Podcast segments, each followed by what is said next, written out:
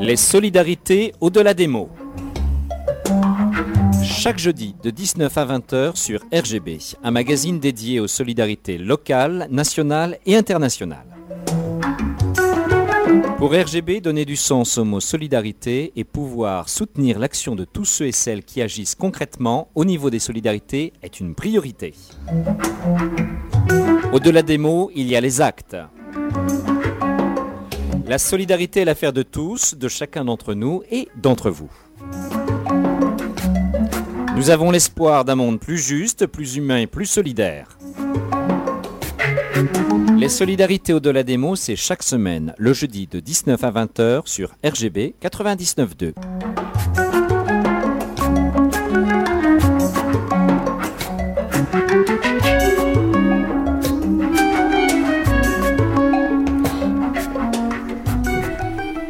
Bonsoir, très heureux de vous retrouver en ce jeudi sur l'antenne de votre radio locale pour euh, cette euh, émission euh, dédiée à la solidarité de manière générale, solidarité locale, solidarité nationale, voire solidarité internationale selon les actualités et aussi les rencontres.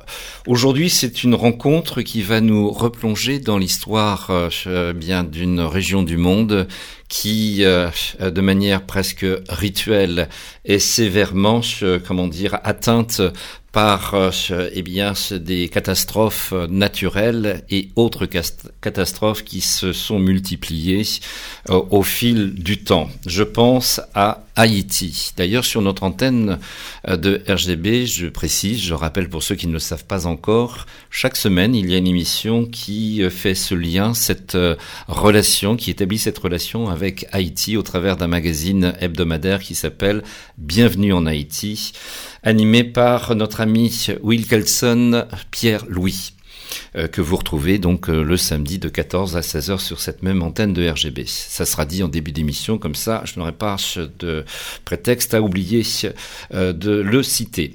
Aujourd'hui, on va se replonger en effet dans l'histoire de ce petit pays petit pays qui, euh, eh bien, à force euh, d'être confronté à de nombreuses épreuves, a toujours su euh, rester debout. Le peuple haïtien est un peuple qui est debout. Il est fortement question dans un ouvrage dont on va parler tout au cours de cette émission, il est fortement question d'espérance et non de résilience, dans les histoires qui n'en font qu'une, euh, celle qu'on va vous raconter au cours de cette émission. Il est question également de résistance, car en Haïti, il est toujours possible de faire reculer l'impossible. Et là, il ne s'agit pas d'utopie, mais d'une vie bien réelle, vie du quotidien vécue par tous ceux et celles qui vivent sur ce pays. La présentation d'un ouvrage collectif qui a pour titre Ravine l'espérance, cette semaine-là à Port-au-Prince, euh, un ouvrage coécrit par sept auteurs, sept compagnons d'engagement au sein d'ATD Carmonde, sept complices dans l'écriture qui n'ont parlé que d'une seule voix, et parmi euh, eh bien ces compagnons, parmi ces complices d'écriture, Jean-Michel de Fromont, notre invité ici en studio, bonjour. Bonjour. Et Kisly Joseph, qu'on aura au cours de l'émission en insert téléphonique, en phoneur, depuis Liège, en Belgique, si j'ai bonne mémoire. C'est bien ça C'est bien ça, oui. Alors d'abord, merci Jean-Michel de Fromont d'être des nôtres. Merci à vous. De Cette rencontre euh, s'organise aussi avec une autre rencontre qui aura lieu euh, à la fin de la semaine, euh, organisée au Centre international Joseph Wrezinski à Baillé en France dans le Val d'Oise, samedi prochain, samedi 17 février, avec la présence de trois auteurs. dont vous-même, et je crois que Kisly sera présent. Non, il y aura David Lockwood, et Jacqueline Plaisir, qui sont en ce moment en Afrique et qui sont de passage. Donc on profite de leur passage pour, euh, pour pouvoir organiser cette rencontre que vous animerez. Absolument. Voilà. Et on vous remercie énormément aussi de ça. Et voilà. Une rencontre donc en effet qui aura lieu samedi prochain, samedi 17 février, en partenariat donc avec euh, la radio locale RGB, votre radio locale en direct de Sergi Pontoise.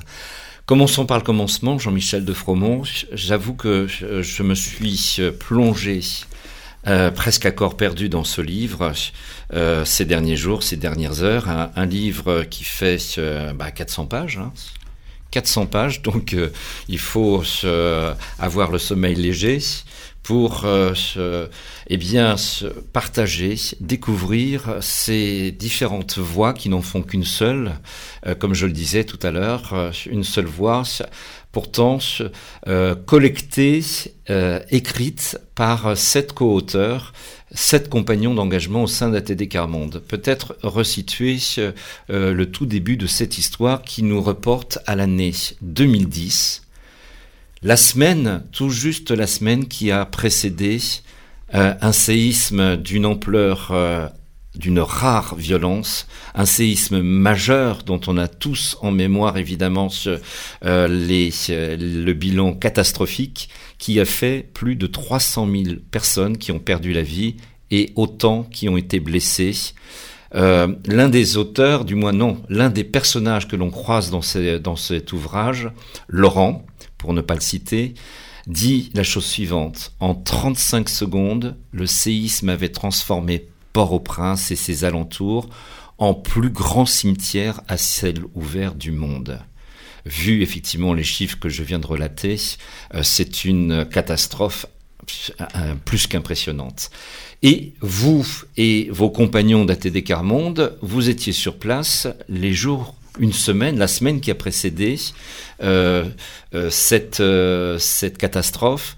Et vous étiez allé à la rencontre euh, eh bien, des Haïtiens euh, au travers d'une mission particulière? Alors, moi-même, je, suis le seul qui n'y était pas. D'accord. Je suis arrivé cinq mois après, mais tous étaient là euh, la semaine d'avant, et Kisly, avec qui on va parler, a passé plusieurs semaines avant le séisme et justement il est rentré ici euh, où il est en ce moment en Belgique euh, après avoir quitté sa famille euh, parce qu'il était venu en vacances chez lui en Haïti à Port-au-Prince et et il le dira lui-même tout à l'heure, lui il a vécu les choses depuis ici, c'est-à-dire avec l'angoisse pendant plusieurs jours de pas savoir si les siens étaient vivants, comme nous tous d'ailleurs. Mmh.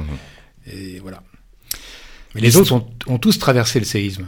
Alors, on va parler évidemment de ces événements, mais le livre euh, nous raconte euh, des histoires ou nous permet de rencontrer des personnages, huit personnages qui se retrouvent au cœur de ce récit, des personnages très différents les uns des autres, mais où leur histoire euh, eh bien s'est croisée euh, des parcours et des, oui, des traversées de chemins euh, en commun.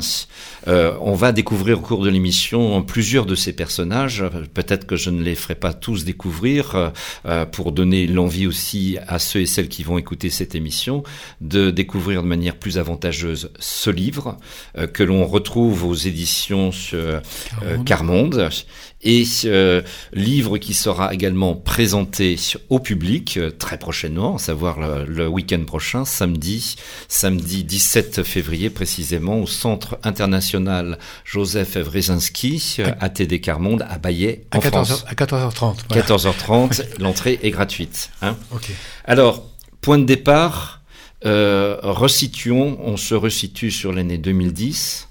Le livre est sorti et a été édité en 2017. Fin 2017. Pourquoi ce si long chemin? Eh bien, c'est le temps qu'il nous a fallu pour, pour faire ce travail. Et euh, à vrai dire, euh, aucun de nous ne pensait que nous allions démarrer une aventure qui allait durer sept ans et, encore moins que ça allait devenir ce que c'est devenu. Et aucun de nous, à aucun moment, n'a ne serait-ce qu'entrevu l'éventualité d'arrêter l'expérience. Euh, pour des raisons même majeures parfois, parce que mm. la vie de, des, des, mes compagnons qui ont écrit euh, euh, n'a pas été simple pendant, pendant, toute cette période. Il y a eu des choses très difficiles, il y a eu aussi des heureux événements. Une, une des mm. auteurs a eu deux enfants, a eu le temps d'avoir deux enfants mm-hmm. pendant cette période-là. bon, il y a des problèmes de santé des uns et des autres, et la difficulté de la vie quotidienne qui est bien réelle. Voilà, mais tout le monde a continué. Mm-hmm. Les sept auteurs, euh, les sept compagnons d'engagement, pareil, euh, c'est euh, pour certains d'entre eux, c'était une habitude d'intervenir là-bas sur Haïti. Je disais dans mon avant-propos que c'est un pays qui était avant cet événement et d'ailleurs après également pays fragilisé régulièrement par différentes catastrophes tant des séismes, parce que ce n'était pas la première fois que, Haïti était euh, euh, atteint d'un séisme majeur comme celui-ci, mais d'autres catastrophes naturelles. On pense à des, des impressionnantes inondations, des ouragans fréquents, mais aussi euh, tout ceci ayant pour conséquence d'entretenir sur la durée de la misère, de la pauvreté et, et généralement de la violence également. Oui, pratiquement l'un ne va pas sans l'autre. Euh, la misère génère toujours de la violence et la, misère est le résultat d'une grande violence. Parce que les gens étant soumis à des, à des conditions impossibles euh, finissent parfois par avoir des confortements impossibles. Et en particulier avec quand on a l'énergie de la jeunesse et qu'on est, qu'on est dans la désespérance, euh, c'est Dante qui dit ça. Méfiez-vous du désespoir de la jeunesse. Mmh. Prenez garde au désespoir de la jeunesse.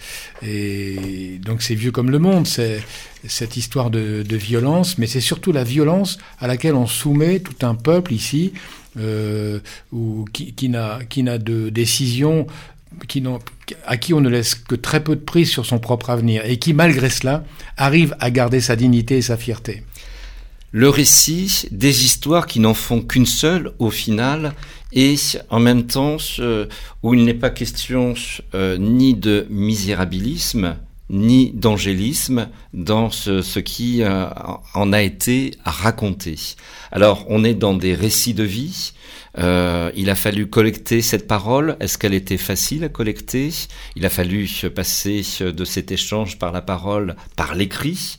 Euh, là, pareil, quel a été le travail pour donner une, une construction, une cohérence à cet ensemble?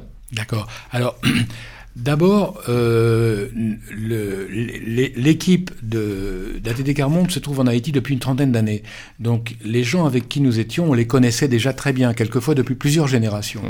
Donc leur parole, le dialogue qu'on avait avec elles était constant, mmh. constant. Et il n'y a pas eu besoin de fabriquer des interviews qui, qui, qui sortaient de nulle part. C'était simplement la suite des conversations qui était dans le contexte de l'époque, de ce moment-là, d'avant le séisme et d'après le séisme, où les gens, tout naturellement, partageaient avec les avec l'équipe sur place. Et évidemment, les auteurs eux-mêmes ont vécu ce, dont ils parlent. Mmh. Donc, soit ils l'ont vécu dans leur chair, soit des très proches d'eux l'ont vécu dans leur chair. Ils en ont été témoins directs. Complètement. Des mhm. gens qui sont leur famille, qui sont leurs amis très proches. Ils ont perdu des, des, des gens chez eux.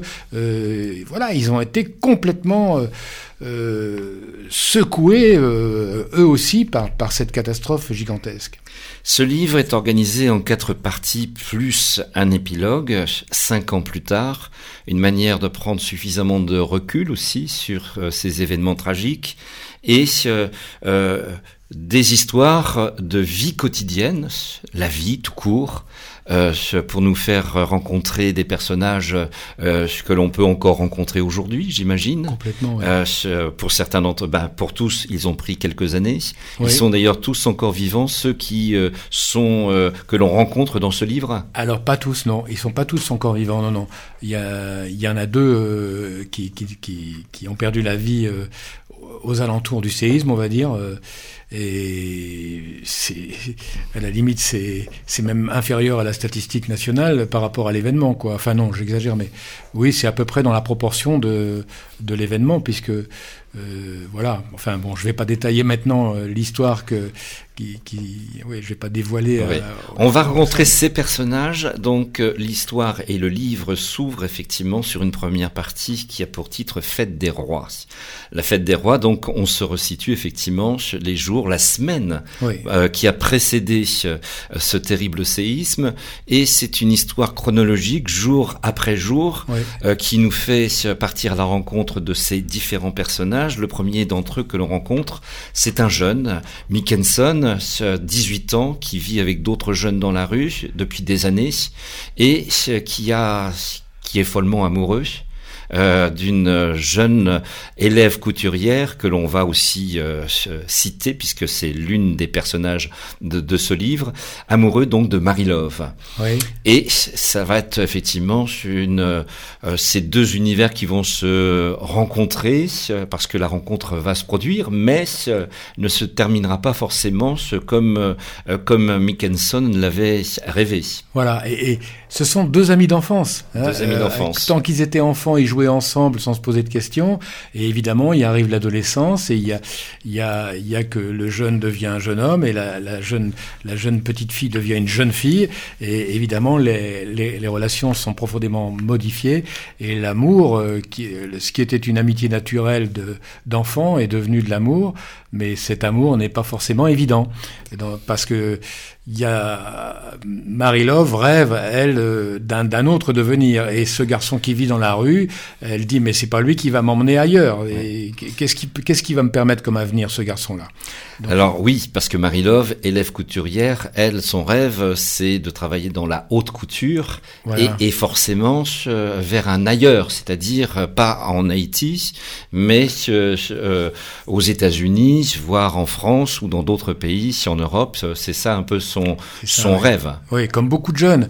Il y a une jeune qui m'a qui m'a dit dans les premiers jours où j'étais là, euh, moi je suis arrivé cinq mois après le séisme, il m'a dit qui m'a dit exactement la première phrase qu'on qu a mis de, de Marie Love dans le texte. Ici, les jeunes, ils rêvent d'une chose parler une langue étrangère et avoir un passeport et partir dès, dès qu'ils peuvent. Mmh.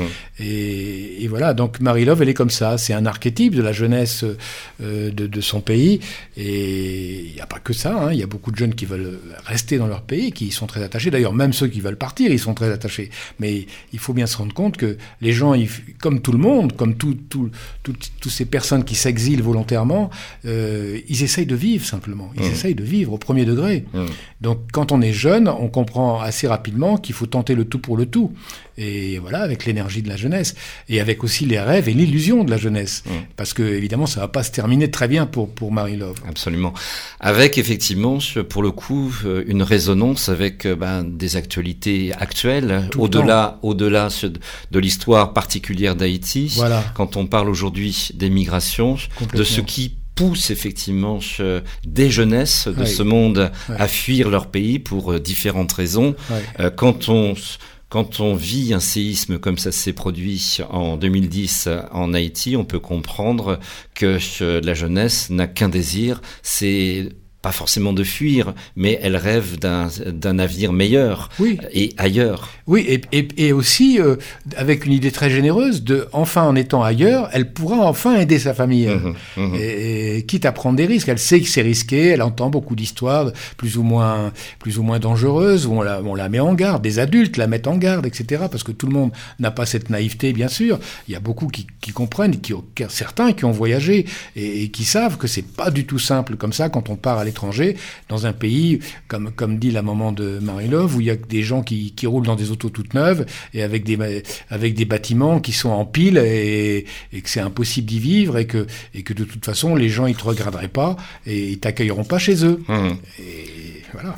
Alors, on rencontre, euh, bah, on vient de dévoiler un peu deux identités euh, concernant ce deux des huit personnages. Parmi les autres personnages, il y a euh, C'est l'homme. C'est l'homme se dit bébé, il faut le prononcer ainsi. Mmh. C'est un lycéen, presque tout le monde le prenait autour de lui dans son, euh, dans son quartier pour un enfant, un, un demeuré. Mmh. C'est ça? Mmh, Parce qu'il parle pas. C'est un mutique, un mutique sélectif. Et donc beaucoup de gens pensent qu'il n'est pas capable de parler, mais en fait, c'est une espèce de révolte, son silence. Et euh, oui, on a voulu. Euh, c'est un, des, un des membres de l'équipe qui a tenu à ce qu'on prenne un personnage symboliquement muet, parce qu'au fond, il y a une partie des pauvres à travers le monde qui reste muet. Et Camus le disait dans, dans le premier homme, il, en parlant de sa propre famille, il, il disait ah, dans les phrases qui sont restées à la fin du livre, arracher cette famille pauvre à son destin de pauvre qui est de disparaître de l'histoire sans laisser de traces. Les muets, ils étaient et ils sont plus grands que moi. Mmh. Et c'est des siens dont il parle, Camus, là. Et d'ailleurs, il a écrit une nouvelle qui s'appelle Les muets, Camus. Et l'un de nous se référait aussi à cette idée-là, mais il connaît, on, connaît en Haïti des gens qui ne parlent pas, dont certains pensent qu'on les appelle bébés. Bébés, non pas bébé bien sûr, mais ça veut dire bébé, euh, bébête quoi. Et croyant que ce sont des, simples d'esprit, alors que souvent ce sont des gens parfaitement, avec une intelligence parfaitement. Euh, d'ailleurs là on le voit bien, c'est l'homme est, est, un jeune instruit, euh, en particulier un spécialiste en botanique, etc. Et, et certains, d'ailleurs on le verra dans une scène, certains de ses camarades le prennent d'ailleurs pour un savant, ce qui n'est pas complètement faux. En tout cas, il est très instruit au niveau de la, botanique. Extrait de, ce livre dont il est question et aussi eh bien de, de ce passage où il est question de l'homme justement. En ce matin de la fête des rois, bien avant la barre du jour, Mémé Candio m'embrassa vite avant que je descende jusqu'à la route sans lui adresser ni un mot ni un signe de la main, pressé que j'étais d'attraper la lumière céleste, pardon, le lumière céleste, premier camion Ben en partance pour la capitale. Euh, vous avez vous-même rencontré ce type de camion de lumière céleste? Oui, oui. C'est alors c'est normalement il y a d'autres moyens de transport, mais là comme c'était un camion qui partait très tôt, c'était forcément un camion de marchandises. Et les, les camions, comme, comme, tout ce qui roule dans, dans, les pays en développement, on voit bien, ils sont complètement pleins, euh, que ce soit les véhicules ou n'importe quoi. Nous, les, les voitures, les, les, minibus où on se met à 8, là-bas, il n'y a pas que là-bas. J'ai connu aussi Madagascar, les gens ils se mettent au moins à 15 là-dedans, et, et quelquefois à 18, 20 dans, dans, dans ces dans ces voitures. Depuis longtemps, ce genre de camion n'était pas censé transporter des voyageurs, mais sitôt, avant l'aube, aucun minibus ne circulait encore, et j'étais loin d'être seul à me caler dans la benne parmi toutes sortes de marchandises et de volailles convoyées jusqu'à Port-au-Prince. Vaguement honteux de mon allure, de mon odeur surtout, je fus bientôt soulagé au soleil levant de voir que plus, plus d'un des passagers était comme moi, badigeonnés, et que ceux qui ne l'étaient pas étaient bien plus préoccupés de se cramponner que de s'occuper de ma puanteur. Extrait de ce, de ce livre où on rencontre effectivement ces personnages. Alors, pourquoi avoir, euh, euh, on va dire, euh, construit ce livre d'abord en, quatre parties Là, on, on, était dans la partie Fête des rois. Euh, il y a une deuxième partie cadeaux et rêves d'avenir. Euh, une troisième partie euh, l'envers d'un dimanche. On va revenir sur chacune de ces parties.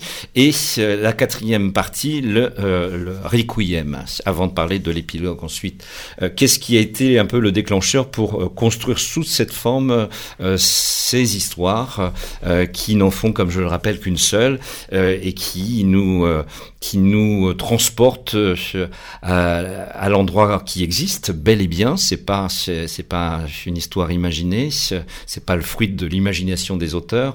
Ravine l'espérance. D'abord une ravine pour ceux et celles qui nous écoutent, c'est c'est un, c'est le lit d'un torrent à sec, et donc euh, un lit encaissé euh, avec des des, des, des, maisons, des maisons très très modestes. Euh, on pourrait dire des baraques parfois, mais pour les gens c'est vraiment des maisons.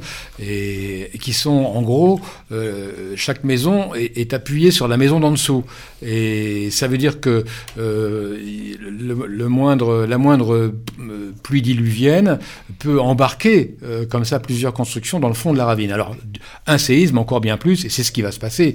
les deux côtés de la ravine vont s'effondrer et, pratiquement tout le monde va perdre sa maison. Et ce qui va peut-être sauver beaucoup aussi de gens dans ce quartier-là, précisément, c'est que c'était pas des immeubles. Parce que ceux qui étaient dans les immeubles, ils, sont, ils ont été écrasés. Mmh. Ils ont été écrasés. Mmh. Il, y a, il, y a des, il, y a des, il y a des, lieux, de, même le bâtiment des Nations Unies, il y a eu je sais pas combien dizaines de victimes là-dedans. Mmh. Euh, donc euh, même des constructions réputées fiables se sont écroulées aussi. Quand, quand on parle de 300 000 morts, on imagine effectivement l'ampleur des dégâts, y compris sur... Parce que c'est souvent un peu, euh, non pas un procès d'intention qu'on fait, mais dans cette région qui, est régul... qui connaît régulièrement des séismes, mais pas de cette ampleur-là. Euh, il faut sans cesse construire et reconstruire, mmh. et on se dit, il faut respecter les normes euh, sismiques, sauf que même euh, des bâtiments qui étaient plus durs et plus solides, eh bien, ce, ce jour-là, ce 12 janvier 2010, ils se sont effondrés eux également. Oui, alors bon, là, euh, c'est pas à moi de dire des choses comme ça, euh, mais, euh, Dieu sait que des bâtiments construits correctement dans les normes, vraiment dans les normes, et probablement qu'elles ont été dites comme étant construites dans les normes, pour un bon nombre, ne l'était pas. Mmh. C'est-à-dire tout simplement, la proportion de sable et de béton n'était pas respectée de la même façon, et, ce qui fait que le béton était plus friable, et, donc là où le bâtiment était mal construit, ça a été fatal pour les gens qui y vivaient. Et, mais c'est vrai aussi de certains bâtiments officiels, parce que euh, imaginez ce séisme, c'est l'Élysée qui, qui s'écroule, tous les ministères qui s'écroulent, Notre-Dame de Paris qui s'écroule. C'est mmh. ça, mmh. c'est ça. Imaginez ça à Paris. Hein. à, New York, quand il y a eu les deux tours qui se sont écroulées, on a mis six mois pour retirer les gravats. Imaginez, quand on dit, mais alors la reconstruction, euh, six mois pour retirer deux tours de gravats. Les États-Unis. Imaginez une ville entière qui, qui, s'écroule en quelques secondes. Mhm. Comment, combien, comment, les, comment faire pour, pour, pour euh, rebâtir tout ça alors qu'en plus, c'était quand même fait un peu de briquet de broc au départ. Il y avait quelques immeubles qui avait fière allure, mais beaucoup de choses étaient faites euh, avec les moyens du bord. Mmh. Parmi les lecteurs ou lectrices qui ont euh, bien lu cet ouvrage, il y a Catherine Dolto, une référence euh, dans la littérature et dans la relation, on va dire, comment dire, comme sur le plan scientifique aussi, dans la relation et la connaissance de l'enfance et des enfances. Euh, elle, a, elle écrit euh, euh, de très jolis mots concernant cet ouvrage. J'en livre quelques lignes à nos auditeurs. Ravine Espérance est un grand livre qui vous prend par surprise. On l'ouvre en pensant que c'est un document intéressant. C'est d'ailleurs un petit peu comme ça que je l'ai pris au départ moi-même. Un document intéressant à lire. Et puis voilà. on est happé. C'est un ouragan qui vous emporte et vous fait partager la vie de personnages plus intéressants les uns que les autres à la fois complexe, singulier, étonnant, attachant. On les suit, on se retrouve à vivre la vie flamboyante de misère des habitants. Euh, c'est intéressant dans, dans les mots utilisés, la flamboyance euh, de la misère des habitants de la ravine, car euh, il y a une vie ordinaire, totalement ordinaire, et c'est décrite effectivement au cœur même de la misère, mais où ça reste, où ça demeure de la vie, au sens euh, où on ne se plaint pas tous les jours, jamais, jamais même. Mm. Elle dit euh, la chose suivante également on prend la mesure de la complexité de la vie haïtienne et de l'histoire de cette île martyre, de ce peuple merveilleux. Ensemble, ils créent une polyphonie tragique mais envoûtante qui nous prépare à vivre avec eux le tremblement de terre, moment de cristallisation qui va emporter leur vie dans un mouvement irréversible. Puis vient l'après, la reconstruction des uns après la disparition des autres n'est pas moins surprenante. Bien sûr, il y a aussi la vilainie, la violence. On n'est pas dans l'angélisme, loin de là, car euh, ce livre, vous avez cherché effectivement, comme je disais, à ne pas euh, être ni dans le misérabilisme, parce que parfois quand on porte le regard euh, sur ceux qui vivent la misère au quotidien, euh, eh bien même quand on est empathique, on a tendance parfois à en faire un peu trop pour presque sensibiliser ceux qui vont être lecteurs. Là, c'est le récit, juste ce qu'il fallait dire, et ces personnages n'ont pas été caricaturés d'aucune manière. Non, et, non, pour la bonne raison que soit c'était d'eux-mêmes qui parlaient, soit ils parlaient de gens si proches d'eux que c'était impossible de faire des caricatures. Déjà, déjà, d'ailleurs, ils étaient tellement proches que c'est pour ça qu'on est passé par la fiction. Sinon, c'est un pur documentaire. Mais on a mm. changé les noms, on a changé les circonstances des faits, l'exactitude mm. des, des, contours des faits, pour que euh, on puisse pas, on puisse pas dire, bah là, ça c'est un tel, ça c'est un tel. De toute façon, et ce qu'on dit toujours, c'est que chacun des auteurs est intervenu sur tous les personnages. Mm. Donc c'est pas un tel qui est qui est tel personnage. C'est pas comme ça que ça se passe. Tout le monde a travaillé sur tous les écrits. Mm-hmm. Et, bien sûr que chacun a apporté une partie plus ou moins de, de tel ou tel de, la couleur de ce personnage. Mais après, les autres s'en sont saisis pour le transformer, vous voyez mhm.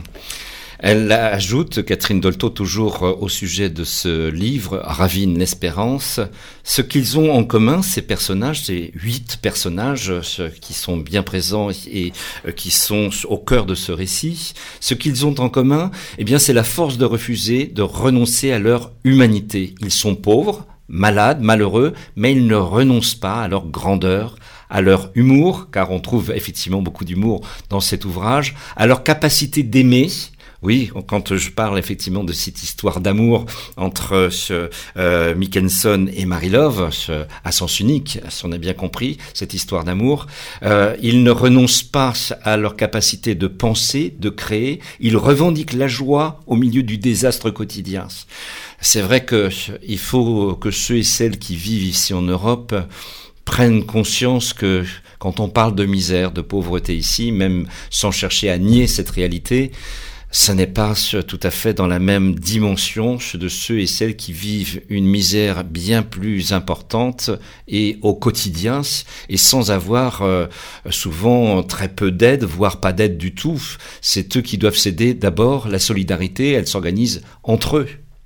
Oui, il y, a une fraternité entre les gens qui, moi, me, fait penser à ce que j'ai connu de ce que me racontaient mes parents de la guerre.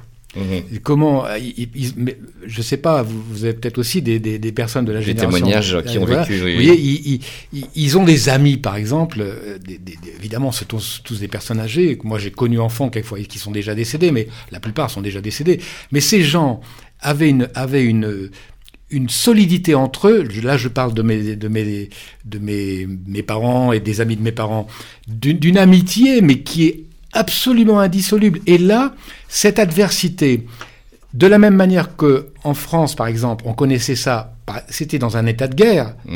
et on ne comptait pas sur l'État à ce moment-là. Là, c'est pareil. Les gens ne peuvent pas compter sur l'État, il n'y en a pas. Mm. L'État n'a pas de moyens.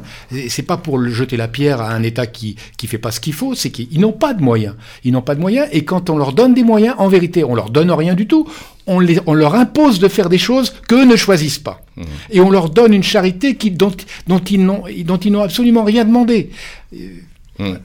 Je finis le propos de Catherine Dolto car ces, mots sont, euh, aident aussi à comprendre euh, à la fois ce livre, euh, ce récit et euh, au-delà de ce récit, l'histoire de ce peuple, l'histoire contemporaine de ce peuple haïtien. Dit en effet, ils revendiquent la joie au milieu du désastre quotidien, ils inventent sans cesse un art de vivre, cette vie de pauvre comme une vraie grande vie d'humain, digne de ce nom. De ce récit envoûtant sort abasourdi et émerveillé d'avoir pu partager tant par le simple pouvoir de l'écriture. Je dois dire que une critique comme celle-ci pour ce livre, euh, eh bien c'est c'est beaucoup de fraternité là aussi pour le coup, non? Ah oui, là je j'en revenais pas de, mm. de, lire ça. Euh, il date du 15 février, donc il, y a très peu de jours. Ce matin. J'ai reçu ce matin.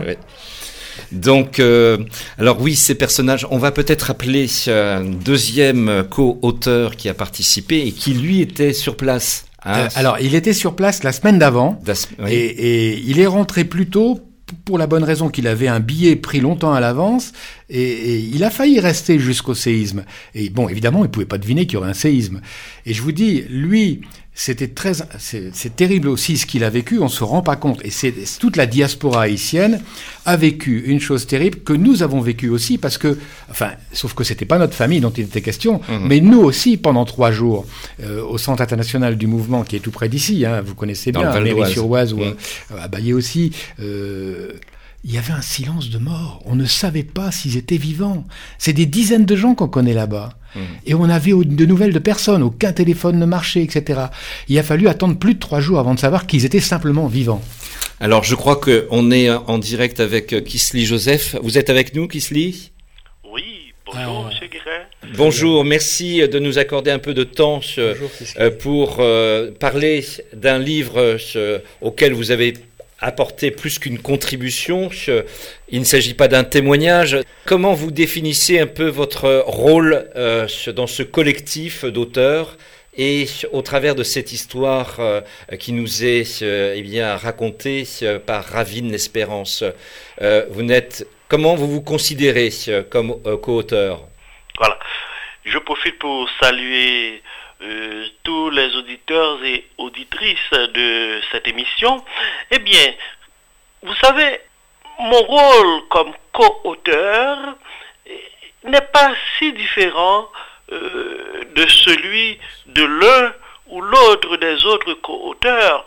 Nous étions sept en situation de compagnonnage. Nous étions des compagnons et dans une aventure quasi impossible. Moi, je vivais déjà en France et je devais entrer en symbiose, en interaction continuelle avec les autres co-auteurs qui étaient dans le pays. Euh, il y a aussi M. Jean-Michel de Fromont, notre compagnon, qui était aussi en France. À un certain moment, je regagnais la Belgique. Ça nous a pris sept ans.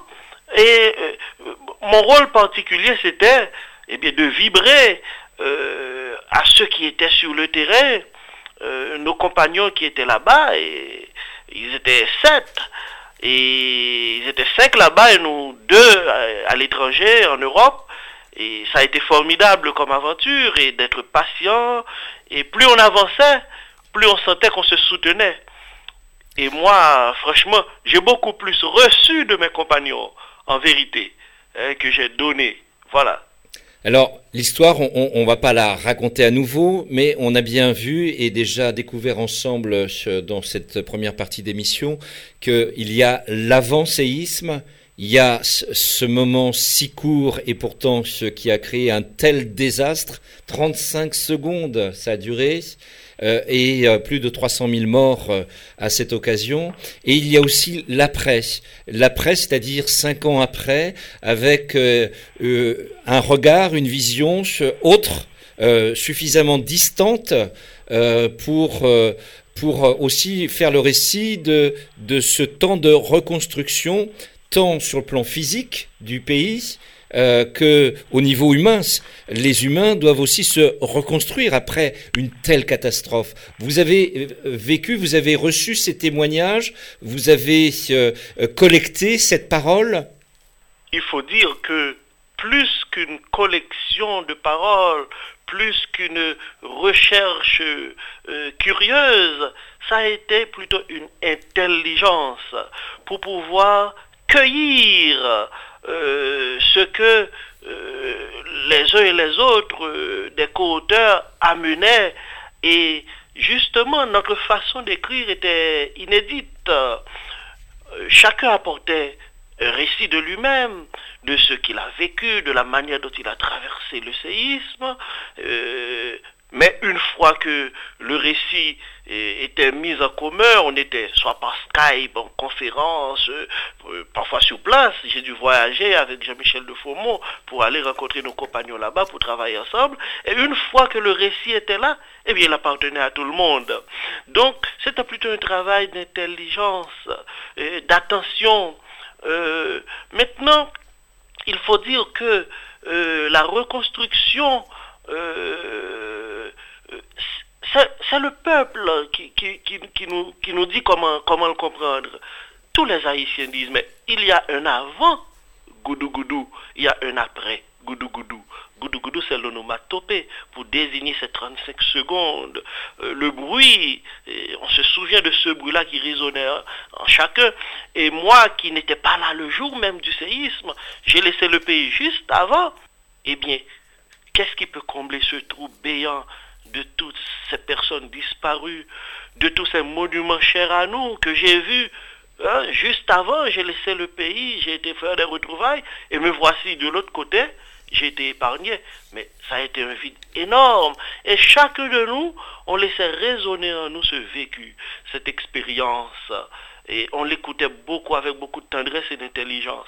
Alors voici un petit peu comment nous l'avons vécu. Et cette reconstruction dont vous parlez, nous y sommes à travers, au travers de cette écriture. Parce que Jean-Michel de Fromont a saisi euh, la demande de plusieurs personnes de ce quartier, nommé Ravine l'Espérance, qui disait, mais nous aimerions aller plus loin que votre expérience euh, d'atelier d'écriture que vous êtes venu faire avec nous après le séisme. Et c'est une libération, cette écriture. Mm. C'est déjà une reconstruction des personnes. Le livre nous ouvre cette voie nous ouvre sur ce chemin. Un grand merci, un grand merci. Euh, on, espère qu'un jour ou l'autre, euh, euh, notre chemin va se croiser avec le vôtre en dehors de la voie des ondes. Mais merci d'avoir apporté, d'avoir livré cette impression. Juste parce que ça va être un sujet que je vais aborder avec Jean-Michel de Fromont. Dans ce livre, avant le séisme, on, parle, parce que je disais effectivement que Haïti, hélas, l'histoire contemporaine et, l'histoire plus ancienne rappellent que ce n'était pas la première fois que le pays était confronté à, une catastrophe aussi, euh, euh, du moins, euh, parce que les catastrophes, elles sont nombreuses dans l'histoire d'Haïti.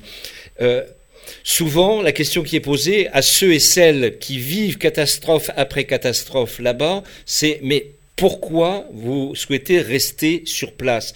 Pourquoi, pourquoi vous avez ce, cet attachement? Comment vous le définiriez, vous, cet attachement à Haïti? Eh bien, c'est le pays lui-même qui est attachant. C'est les personnes elles-mêmes qui sont attachantes. Moi, je suis haïtien d'origine, mais tous ceux qui font la rencontre de la population, notamment des personnes les plus en difficulté, trouvent une richesse humaine, une combativité, une manière euh, de faire face à l'impossible, qui parle, qui, qui, qui enseigne, qui nous rend plus forts. Donc, résister, créer, recommencer sans jamais laisser prise au désespoir. D'où le titre du livre, Ravine l'espérance c'est de savoir déchiffrer le secret de l'espérance de ceux qui se coltinent la misère jour après jour. Mhm. Et c'est pas de l'esthétisme des pauvres, disant le pauvre il est mignon, le pauvre il est gentil. Effectivement, cette population est attachante de sa manière chaque jour de recommencer, mais de ne jamais baisser les bras face au... Euh, voilà. On dirait ça nous rappelle la manière dont, ce peuple d'anciens esclaves a pris naissance, cette mhm. nation euh, c'est quelque chose qui est, qui est fort comme identité de l'haïtien. Hmm. Et c'est ce qui, attire beaucoup d'étrangers qui restent attachés aussi à, cette population. Et nous, les Haïtiens, à plus forte raison, c'est notre mère, Haïti. Partout où nous sommes, nous y resterons toujours attachés, bien sûr. Merci Kisly, merci Kisly Joseph d'avoir euh, apporté votre témoignage à l'occasion de cette émission. Merci à vous. Voilà. Alors oui, je, rebondis un petit peu sur cet échange. Euh, euh, Jean-Michel de Fromont, euh, dans en préambule à ce livre, on trouve quelques citations, parmi une à laquelle eh bien, je souhaiterais partager avec les auditeurs, qui, qui résonne avec ce qui vient d'être dit également pour expliquer cet attachement si particulier. Certains vont nous dire, mais euh, tous ceux qui sont originaires d'un pays, euh, quelle que soit l'histoire, quelles que soient les catastrophes à répétition, on restera et on demeurera toujours attaché à ses racines. C'est probablement vrai, mais il semblerait que euh, ceux qui ont connu ben, l'esclavage, parce que on vient d'en parler, voilà une autre page noire et surtout terrible de l'histoire de ce pays, et bien d'autres histoires également, c'est les paroles de Joseph Wrezinski, euh, fondateur d'ATD Carmonde, qui, à Port-au-Prince en 1982, a dit la chose suivante Haïti doit pouvoir dire au monde la force d'un peuple au-delà de la misère qu'il l'enserre. Et là, on était bien avant, bien en amont de ce séisme dont il est question dans, cet ouvrage. Voilà. Alors, euh, l'un des personnages que l'on croise dans ce, dans ce livre aussi, euh, Ravine l'Espérance, avant le séisme, dans la vie quotidienne, euh, des personnages différents, parmi lesquels Laurent Gérardin, professeur à la faculté d'agronomie, ingénieur responsable de l'aménagement du territoire, père de deux filles euh, elles, qui sont lycéennes au moment où euh, l'histoire nous est racontée. Il, lui, euh, il est souvent interrogé par ses amis, par ses copains euh, quand il rend visite à quand il rend visite à, en vacances à Miami, donc aux États-Unis, et il, il est interrogé régulièrement, disant mais pourquoi tu tu veux, pourquoi tu vas encore retourner au pays? Et lui il parle effectivement de cet attachement euh, euh, émotionnel. Il traduit même, il qualifie ces attachements, cet attachement d'émotionnel. Oui, c'est ça. Il est, oui, c'est, il, le dit tout de suite. Euh, et, et, pourtant, malgré, malgré les histoires, parce que là, au moment où il est interrogé, au moment où se passe ce genre d'échange, en, retour, au retour de vacances de Miami, euh, il fait, il y a des souvenirs qui lui reviennent en tête, des pensées, des souvenirs anciens euh, qui remontent à la surface. Un jour où son voisin était tiré du lit pour être lynché dans la rue, euh, il raconte une fameuse journée noire du 7 janvier 1991 et une manière de, rappeler que oui, Haïti a connu aussi euh, la dictature, les lynchages, les tontons macoutes comme on dit, les anciens miliciens du temps des Duvaliers. Les dictatures euh, féroces et terribles qui aussi ont marqué l'histoire d'Haïti. Et donc, euh, chacun est encore chargé aussi, comme Laurent Gérardin, l'un des personnages dans le livre, chacun de ces personnages sont, pour ceux qui ont un peu plus vécu, sont chargés de cette histoire-là également. Oui, c'est ça. Elle est, au fond, chaque, chaque personne en Haïti, dans sa petite histoire personnelle, est mêlée à la grande histoire. Et euh, déjà, dans la culture populaire, tout Haïtien vous dira très rapidement que son, son pays, c'est la première république noire du monde, et c'est tout à fait juste. Euh, ce sont des gens qui, avec, avec à main nue pratiquement, ou avec quelques, quelques, quelques pics, ont, ont, bouté hors du pays l'armée de Napoléon. Mmh Imaginez, et, qui ont fondé cette république en, 1804. Et après, on leur a fait payer, la France en particulier, pas que, mais la France en particulier, a, fait une dette, une dette, euh, a, réclamé une dette d'État à, l'État haïtien euh, que, l'État haïtien a honoré. Euh, je cite au passage que quand il y a eu l'Allemagne à la fin de la guerre, où il y avait, on avait chiffré la dette de l'Allemagne. Au bout d'un moment, je pense que ça a pris moins d'un an. Euh, les, États-Unis, enfin la, la, je sais pas qui, je me rappelle plus de, quelle conférence internationale, mais on a, on a dit bon, c'est bon, la dette de l'Allemagne, on, efface l'ardoise. Et, mais là, on l'a pas effacé. Euh, les, Haïtiens, euh, ils se situent dans leur histoire en parlant de tel gouvernement, tel gouvernement. C'était l'époque, c'était l'époque d'Aristide, c'était l'époque du général Nanfi, c'était l'époque de, de, de, Doc. Ils, ils, savent très bien à, quel moment de, de l'histoire euh, les petits événements de chez eux sont arrivés. Et ils, ils font partie de l'histoire. Peut-être plus, beaucoup plus que nous, au fond. Mhm. Alors, les personnages, effectivement, on les croise, on les recroise au fil eh euh, des différentes parties euh, de ce livre. Ravine l'espérance, cette semaine-là à Port-au-Prince, je le rappelle pour ceux et celles qui nous écoutent sur l'antenne de votre radio locale RGB, sur le 99 de FM ainsi que sur radio-rgb.net. Un livre qui a été euh, édité aux éditions Carmonde, livre qui sera présenté euh, au public au travers d'une rencontre euh, en présence de trois des co-auteurs, dont Jean-Michel de Fromont, notre invité sur euh, cette émission aujourd'hui. la rencontre, c'est samedi prochain, samedi 17 février, 14h30. L'entrée est gratuite et c'est au centre Joseph Wrezinski à Bailly en France. on trouve facilement quand on arrive sur c'est tout à fait au centre de la, du village. À TD Carmonde, voilà, centre Joseph Wrezinski. Près de, la, près de la mairie, près de la nouvelle mairie. Je voudrais livrer un autre extrait de ce livre. J'ai eu un, petit coup de cœur pour Mickenson, donc c'est encore lui que je vais faire parler. Cette nuit-là, avec Blanche, on a dormi dans un bus à Portail Léogane. Pas terrible, mais c'était quand même mieux que d'être dehors sous la pluie. En plus, on a gagné un peu de fric. Le chauffeur avait rejoint sa bonne femme à Port-au-Prince. Des fois, on garde son bus quand il se prend une petite nuit d'amour. Je me suis réveillé en pensant à Marie-Love, à son sourire. Marie-Love, c'est la classe, même dans sa robe de tous les jours, quand elle porte un seau d'eau plein sur la tête.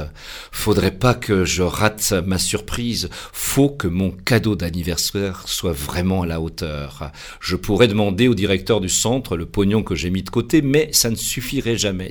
Supplier les gars de me dépanner avec tout le fric que je leur dois, vaut mieux oublier. quand je pense à tout le pognon que j'ai pu gagner et foutre en l'air sans compter à des conneries ou à des jeux de hasard, c'est trop nul.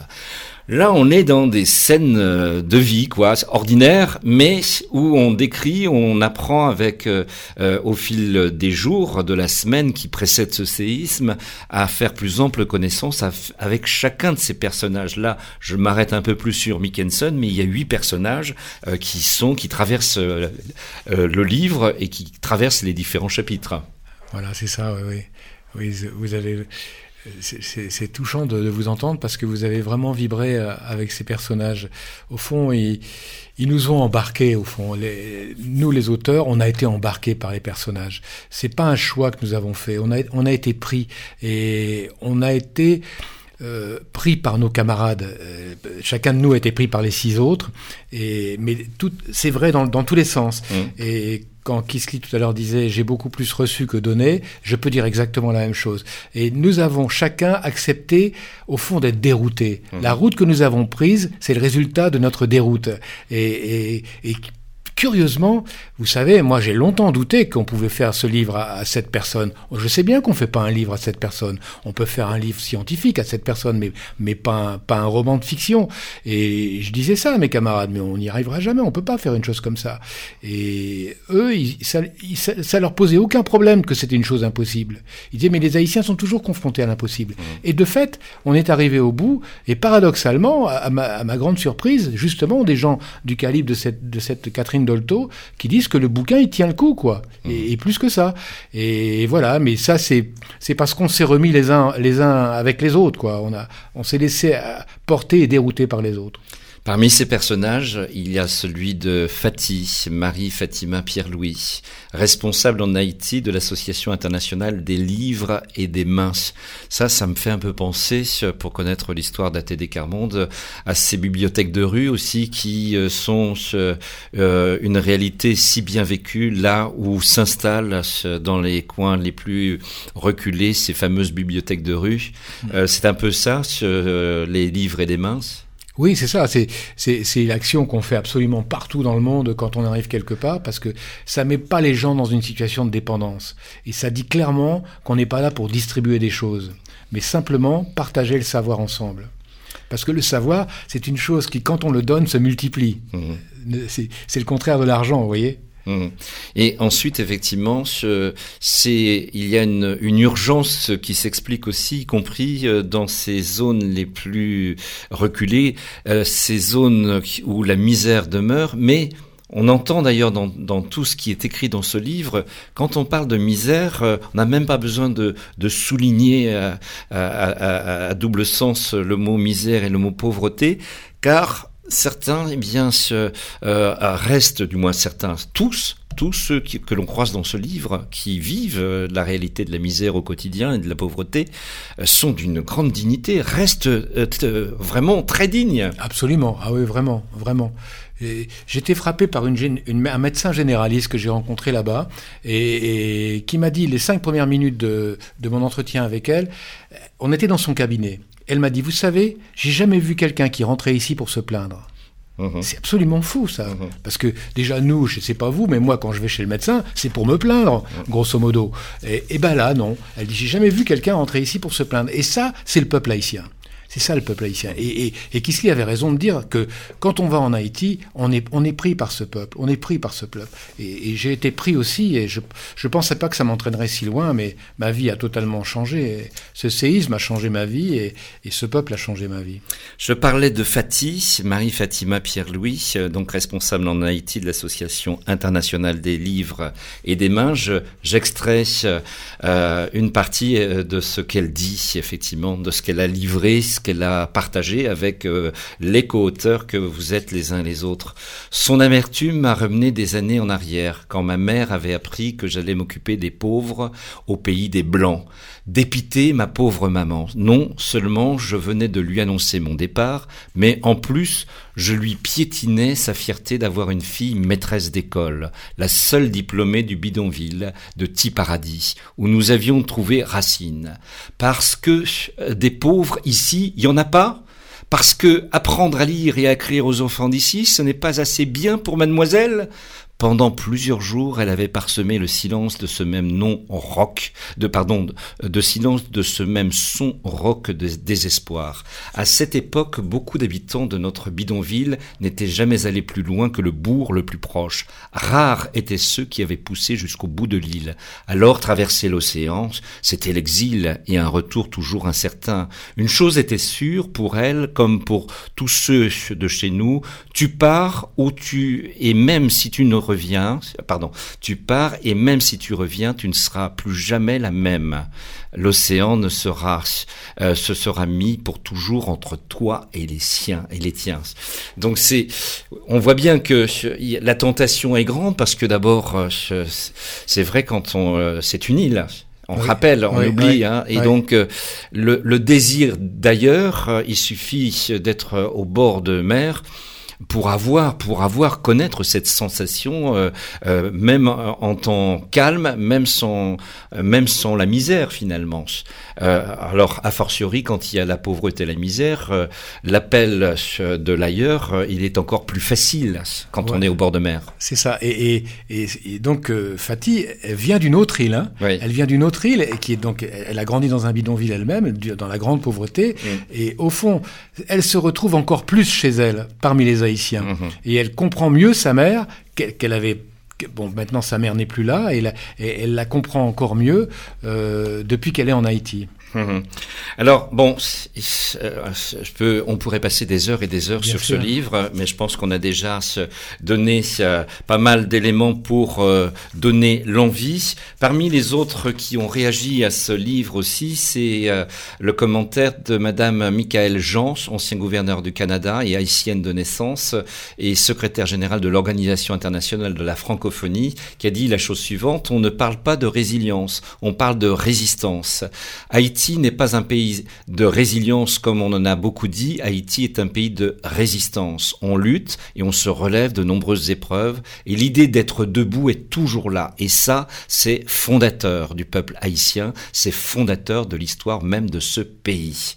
Voilà encore de beaux compliments qui, qui montrent l'importance que ce livre finalement va avoir tant pour les Haïtiens que pour ceux qui vont découvrir peut-être Haïti au travers d'un livre comme celui-ci. Voilà, c'est ce qu'on espère, bien sûr. C'est un peu pour ça qu'on l'a fait, oui. Dans la ligne que, le père Joseph Wrezinski nous, nous, donnait, euh, euh, Haïti doit pouvoir dire au monde la force d'un peuple de la misère qu'il en sert. L'espérance, car on parle de ravine, l'espérance. L'espérance, eh bien, l'espérance est une raison d'être en Haïti, ajoute-t-elle dans son propos, la secrétaire générale de l'Organisation internationale de la francophonie. Je voudrais finir parce que, parce que oui, il y a l'après, il y a effectivement l'épilogue qui nous amène effectivement cinq ans plus tard. Euh, Qu'est-ce que vous en retenez justement ce, euh, Quelle a été la part de changement euh, réel Est-ce qu'il y a eu d'abord du changement? Alors moi je crois que la, ce qui est ce qui m'a beaucoup touché dans, dans cette façon d'aborder la, la, réalité et l'espérance dans cette réalité, c'est la grande lucidité et la grande combativité qui reste intacte du peuple. Et, et les choses, les choses n'ont pas évolué comme ils auraient rêvé qu'elles évoluent. Et, Dieu sait si le séisme a évidemment euh, tout, tout mis par terre, si on veut.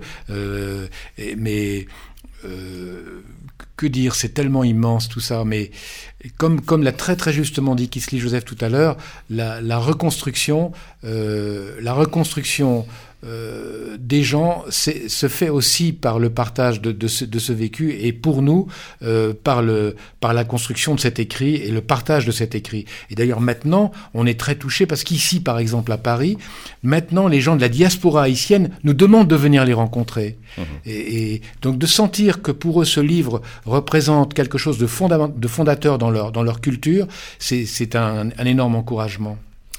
Minkenson finit ce, ce, livre avec un message. Alors, l'espérance, oui. L'espoir d'amour avec Marie Love, non. Euh, il dit d'ailleurs, il n'y a plus d'espoir. Quand j'ai vu, quand je l'ai vue enceinte, j'ai bien compris que c'était un autre type que moi qu'elle cherchait.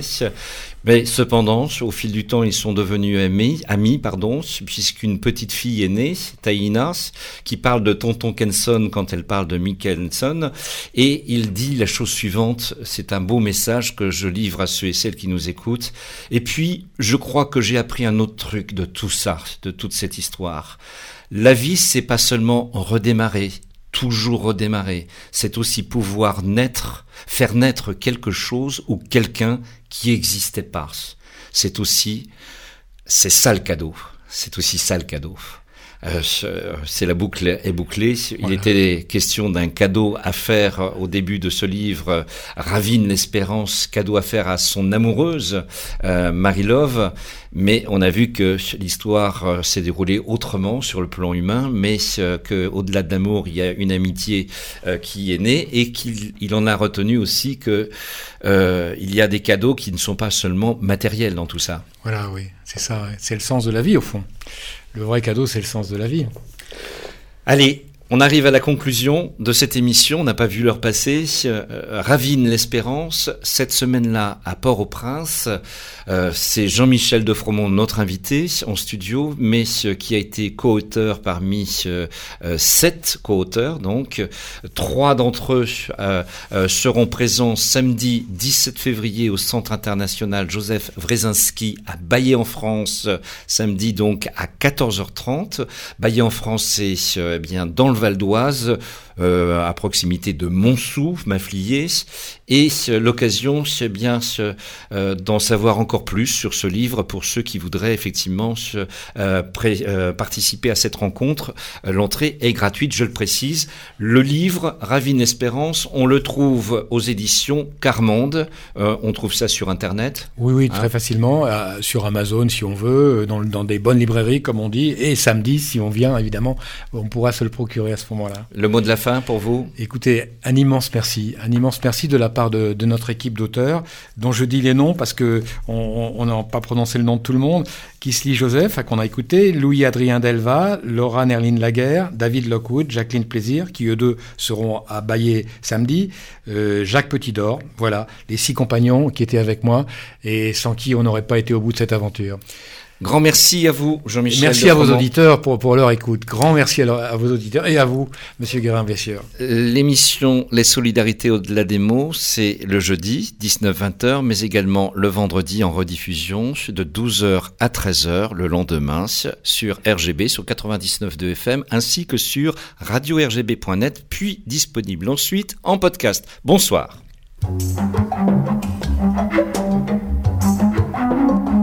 Les solidarités au-delà des mots.